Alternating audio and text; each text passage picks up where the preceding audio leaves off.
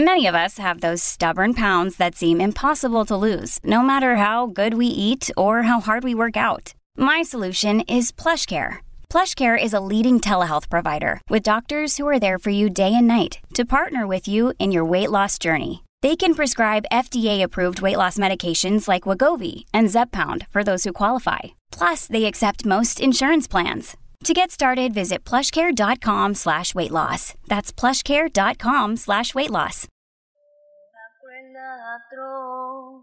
La terrible veterano ha cometido la infamia, el crimen más inhumano. Martiriza aquellas carnes tan tiernas con terribles quemaduras en los brazos y en las... Estás escuchando Perfil Criminal con Tania Mino.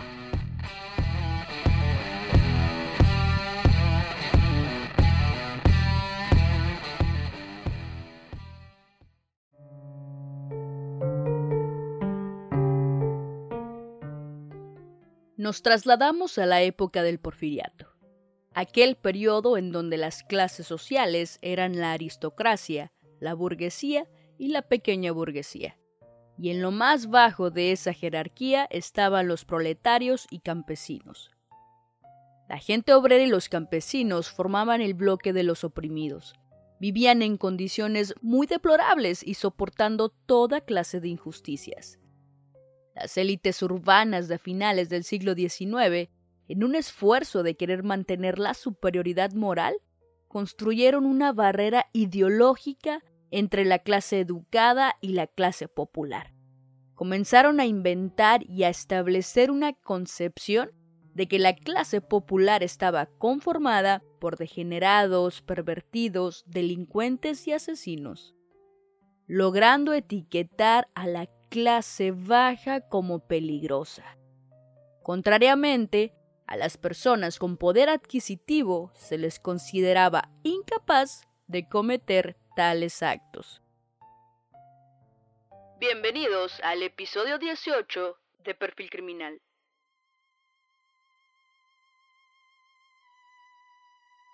Los hechos ocurrieron en la Ciudad de México a finales del siglo XIX. La comunidad se horrorizó con los asesinatos de unas pequeñas niñas. La información es escasa. El hecho de que no exista casi información al respecto se debe a que se vivió en la última etapa del porfiriato en 1887. Su nombre cobró notoriedad debido a que fue una de las primeras, si no es que la primera asesina serial en México. La autora intelectual y material de aquellos asesinatos era Guadalupe Martínez Bejarano, una mujer que pertenecía a la clase media alta de la sociedad, lo cual le facilitó las cosas a la hora de ejecutar sus crímenes. Casada con un señor de apellido Bejarano. Ambos procrearon a Aurelio Bejarano Martínez. Era conocida como Doña Lupe. Después de los crímenes, comenzaron a llamarla la temible Bejarano o la mujer verdugo. Su forma de asesinar era muy organizada y motivada por la satisfacción sexual.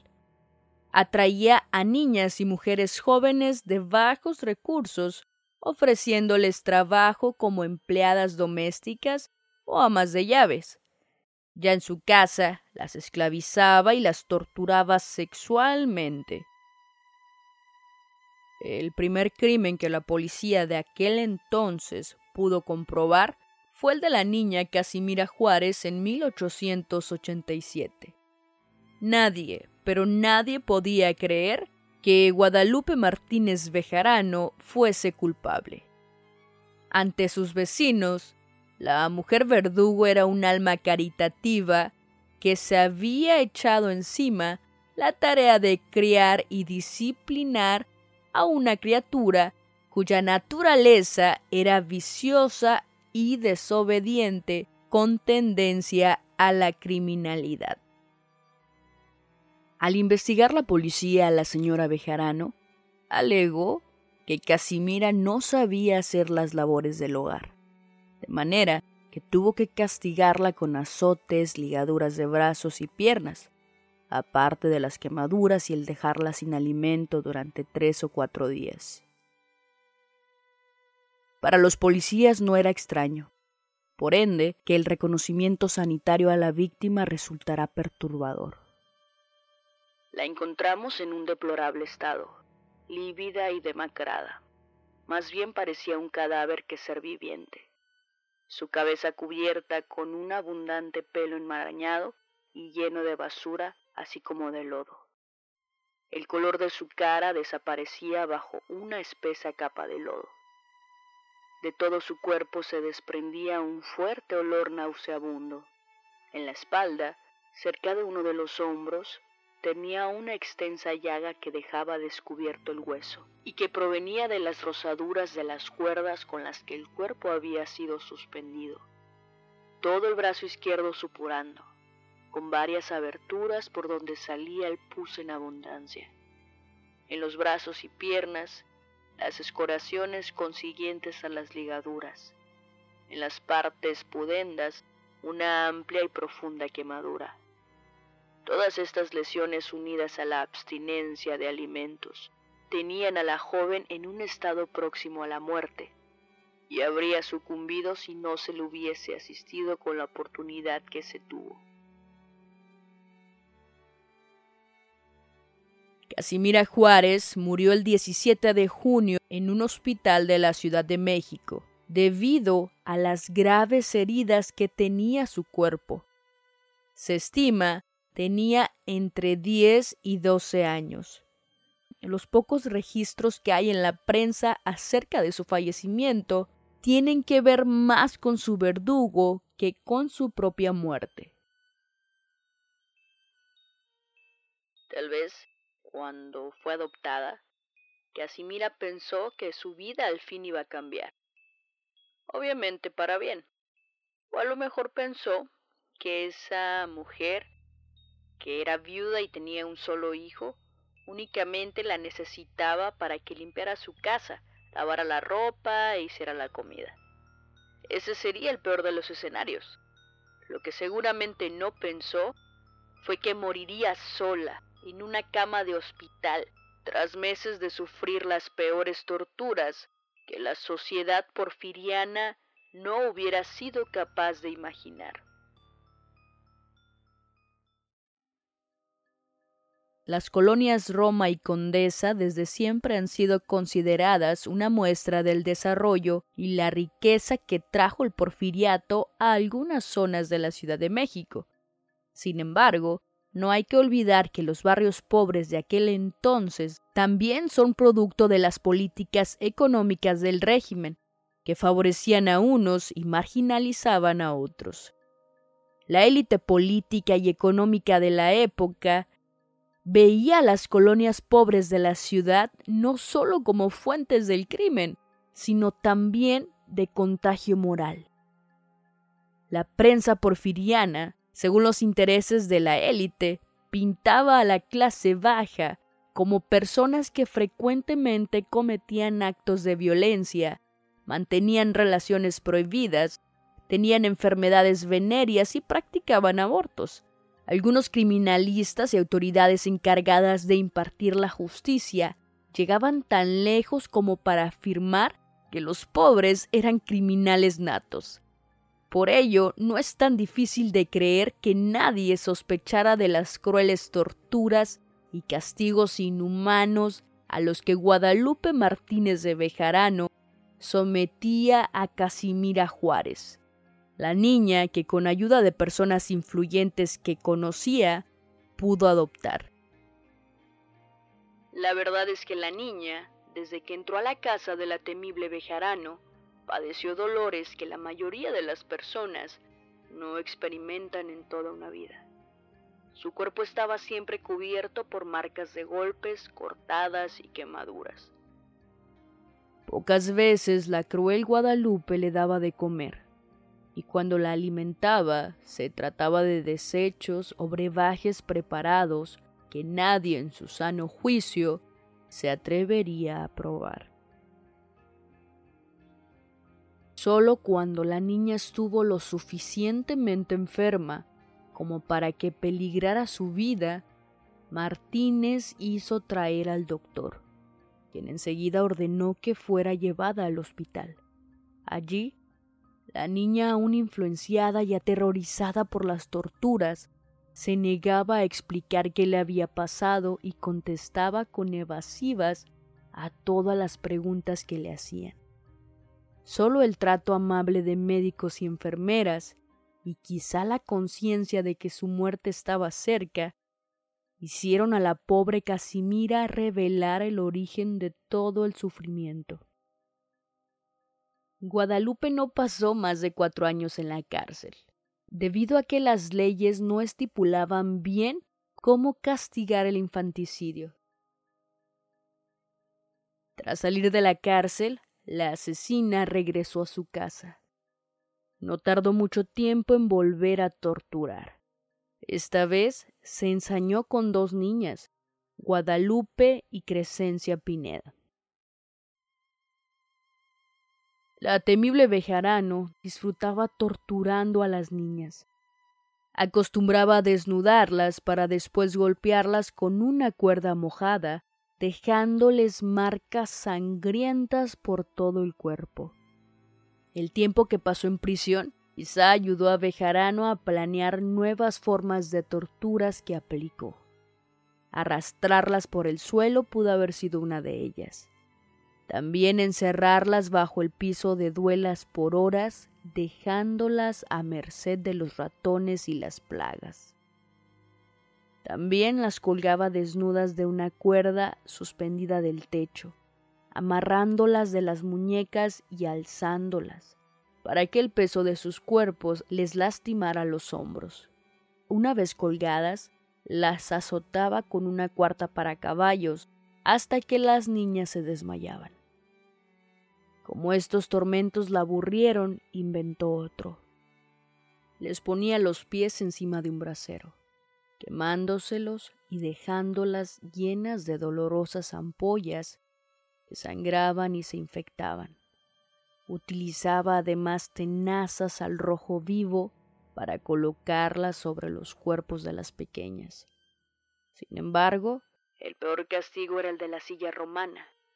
La mujer encendía el carbón en el brasero y una vez que alcanzaba la temperatura ideal, le colocaba una reja encima donde obligaba a sentarse a sus víctimas. Las niñas proferían alaridos de dolor y lloraban a gritos mientras se quemaban sus genitales, los muslos y las nalgas.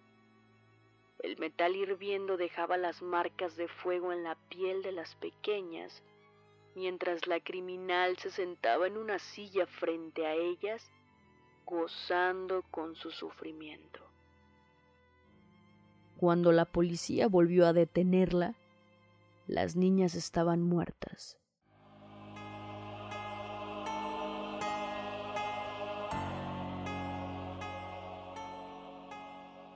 Los habitantes de la Ciudad de México estaban acostumbrados a despertar con el pregón de aquellos que repartían la gaceta callejera la publicación encargada de esparcir las noticias y tragedias que generalmente comunica la nota roja. Con su particular lenguaje informaba de los crímenes a los que ya estaba acostumbrada la sociedad porfiriana. Asesinatos por riñas, robos violentos, venganzas o asesinatos cometidos por amantes que se dejaron llevar por los celos. Esa mañana de mediados de mayo de 1892, fue diferente. El impresor de la Gaceta no supo cómo o no se atrevió a condensar en un encabezado las atrocidades de la mujer verdugo. El crimen del abejarano, gritó el boceador esa mañana. En varios números de la Gaceta Callejera, José Guadalupe Posada ilustró las escenas del martirio que vivieron las niñas, en uno de los grabados aparece la mujer arrodillada junto a la niña, quien está tirada en el suelo boca abajo, atada de pies y manos, mientras la mujer verdugo le quema la piel con cerillos. En otro, el ilustrador dibujó un brasero con carbón y a la niña con las extremidades atadas mientras la temible Bejarano huye. Por otro lado, el escritor y editor Antonio Vanegas Arroyo, por su parte, compuso El corrido de la temible Bejarano, el cual aperturó este episodio. Un juez la condenó a diez años y ocho meses de prisión. Durante el juicio se presentó a declarar el hijo de Guadalupe, Aurelio Bejarano Martínez. La señaló como la autora de la tortura y muerte de las niñas. Estoy aquí para acusar a mi madre, dijo el joven, ante un escrito del Ministerio Público en mayo de 1892. Cuando detuvieron a la mujer y la pusieron en su presencia, no consiguió pronunciar una palabra más. Lo interrogó directamente el juez, lo inquirieron durante todo el proceso en el tribunal y los acribillaron con preguntas los reporteros. De hecho, se dice que Aurelio confesó que no eran los únicos crímenes de su madre. En su respuesta, la temible Bejarano le respondió Bien se dijo que esta acusación que sobre mí has lanzado hará que concluya mis días en prisión. Pero nada diré respecto de su falsedad. Te perdono. Los hombres me condenarán, pero Dios que ve en el fondo de los corazones tendrá en cuenta el sacrificio que hago de mi libertad para que tú te salves que Él no te tome en cuenta la calumnia que arroja sobre tu madre. ¿Quién sabe si tú fueses el que golpeó a Crescencia y ahora mirando el cargo que puede resultarte me achacas a mí tus obras? Por supuesto, esto no era verdad. Ella era la responsable de la tortura y asesinato de varias niñas. Cuando se supo que la segunda víctima de la mujer era adoptada y que ya había cometido el mismo crimen años atrás, el juicio de las autoridades y de la opinión pública fue unánime. Culpable. El carruaje negro en el que la temible Bejarano era llevada a la cárcel fue presa de la furia del pueblo. Insultos, escupitajos y hasta pedradas llovían contra el vehículo que transportaba a la mujer. Un pacto tácito del que era partícipe toda la sociedad había roto la Bejarano y el pueblo se quería encargar de remediarlo. Poco faltó para que la mujer fuera linchada por los habitantes de la Ciudad de México. Pero pese a todo llegó sana y salva a su destino, la cárcel de Belén. En ese entonces, las galeras no contaban con retretes y las prisioneras debían hacer del baño en cubetas que luego vaciaban a un gran barril que emanaba un hedor inimaginable. Ya en prisión, tuvo que ser separada de las demás reclusas para evitar que éstas le hicieran pagar sus crímenes contra las niñas. En la cárcel vivió aislada. La repudiaban no tardó en morir, víctima del miedo y de una infección estomacal de la cual jamás pudo librarse. Si no hubiese sido porque la temible Bejarano pertenecía a la élite urbana, desde el primer asesinato contra Casimira Juárez hubiese sido aprendida no con cuatro años, sino con una pena justa, y tal vez se hubiese evitado que dos niñas perdiesen la vida. A pesar de su maldad es digna de compasión por lo que debe sufrir encerrada en su prisión. Allá entre la negra sombra de su oscuro calabozo, de la víctima inocente verá el espectro espantoso. Sin duda, el caso de Guadalupe Martínez Bejarano es un claro ejemplo de que la clase social no define tu moral ni tus actos. Nos reafirma que la sociedad privilegiada es quien se encarga de fomentar los procesos de exclusión social. Es claro que los ricos tienen más privilegios que los pobres, Las personas con mayor poder adquisitivo no son estigmatizadas como lo son las personas con menos oportunidades económicas. Hay gente que ya está estigmatizada nada más al nacer, arrojados a los brazos de una vida de ilegalidades y fechorías. En México, la desigualdad económica y social es un grave problema. Y está de más decir que las clases sociales generan brechas que tristemente no han de solucionarse en un futuro cercano.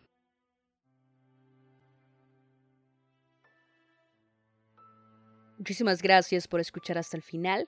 Eh, quiero aprovechar este espacio para enviar saludos a las personas que se estuvieron reportando en redes sociales durante estos días. Hice algunas publicaciones en Facebook e Instagram para dejar, para que pidieran, para que solicitaran sus saludos, vaya.